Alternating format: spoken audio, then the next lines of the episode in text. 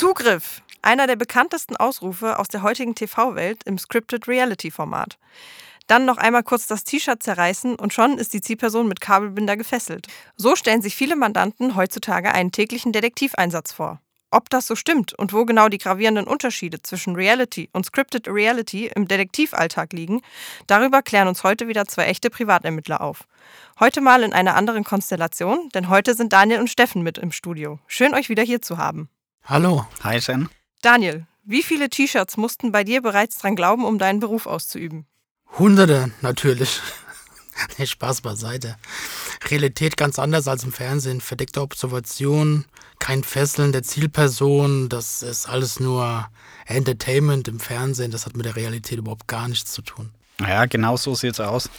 Also, so blöd wie es klingt, aber der Schwachsinn aus dem TV soll halt der Unterhaltung dienen, hat aber mit der Realität im Detektivberuf einfach gar nichts zu tun.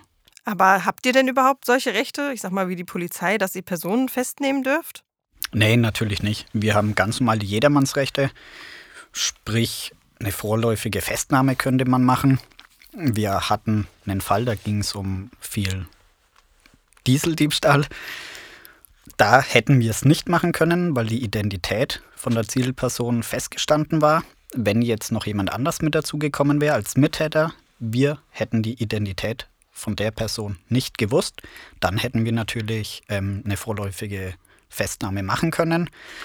Wichtig ist aber auch, dass man natürlich auf den Eigenschutz achtet und deswegen kommen in solchen Situationen dann eigentlich immer die Polizei mit dazu.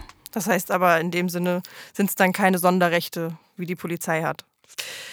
Ähm, wie ist es denn mit diesen typischen Situationen, die man aus dem Fernsehen kennt? Ich sag mal, bei den Trovatos und Co., wo sie mit einem Richtmikrofon dann Gespräche aus dem Auto raus abhören? Ist das äh, euer tägliches Brot? Nee, auf gar keinen Fall. Na, Gespräche abhören ist sowieso verboten.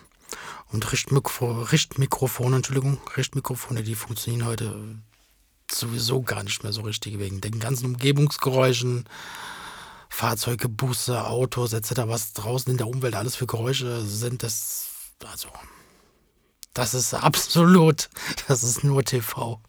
Was würdet ihr denn selber sagen, sind so die typischen Gerüchte oder Klischees bei Detektiven? Was glauben die Mandanten ähm, von den Shows im Fernsehen?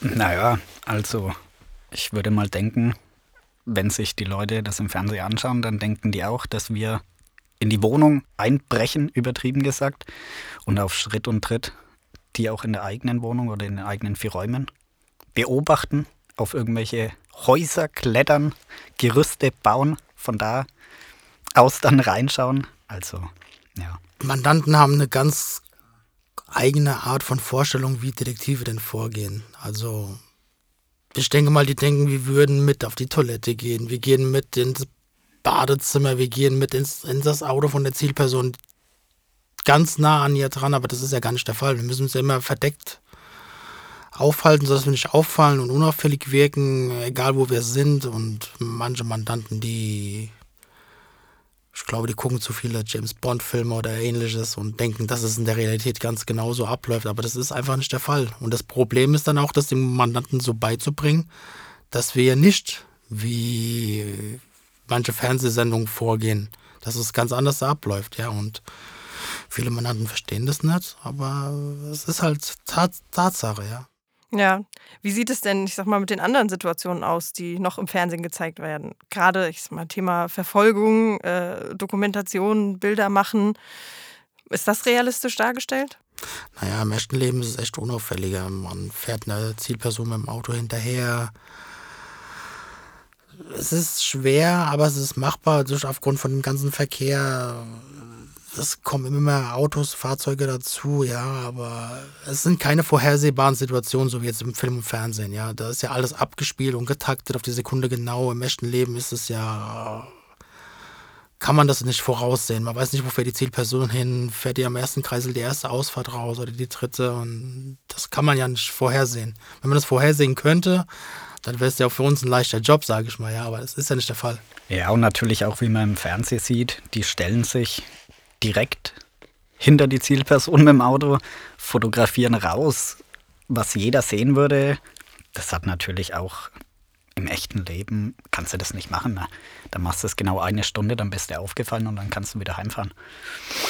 Und GPS-Sender und das ganze Zeug, das ist alles TV.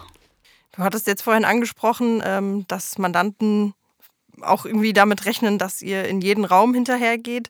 Äh, dürft ihr euch dann überhaupt Zutritt in, ich sag mal, in irgendwelche Räumlichkeiten verschaffen, um da Beweise zu sammeln? Nein, das wird so auf keinen Fall gemacht. Das ist eine strafbare Handlung und strafbare Handlungen werden von Detektiven nicht begangen. Würdet ihr euch denn manchmal wünschen, dass solche Sendungen abgesetzt werden, damit die Mandanten, ich sag mal, nicht immer so abstruse Wünsche hätten? Ja, natürlich. Weil dann wäre das auch eine leichtere Kommunikation, sage ich mal, wenn man nicht so voreingenommen wäre. Aber andererseits, die Leute brauchen halt auch eine Unterhaltung. Ne? Ja, müssen nur dann manche einfach den Unterschied, sage ich mal, kennen zwischen Unterhaltung und Realität. Ich finde es aber gut, dass wir heute mal ein paar Gerüchte aus der Welt schaffen konnten und äh, ja, hoffe damit den einen oder anderen in seinen Wünschen an eine Detektei ein bisschen aufgeklärt zu haben. Euch beiden natürlich weiterhin viel Erfolg für eure kommenden Einsätze und ich freue mich, wenn ihr bald wieder in unserem Podcast zu hören seid. Ja, vielen Dank, dass wir hier sein durften, beziehungsweise ich, ja. Und äh, ja, vielleicht bis zum nächsten Mal. Hat mich auch wieder sehr gefreut und dann bis zum nächsten Mal. Bis zum nächsten Mal.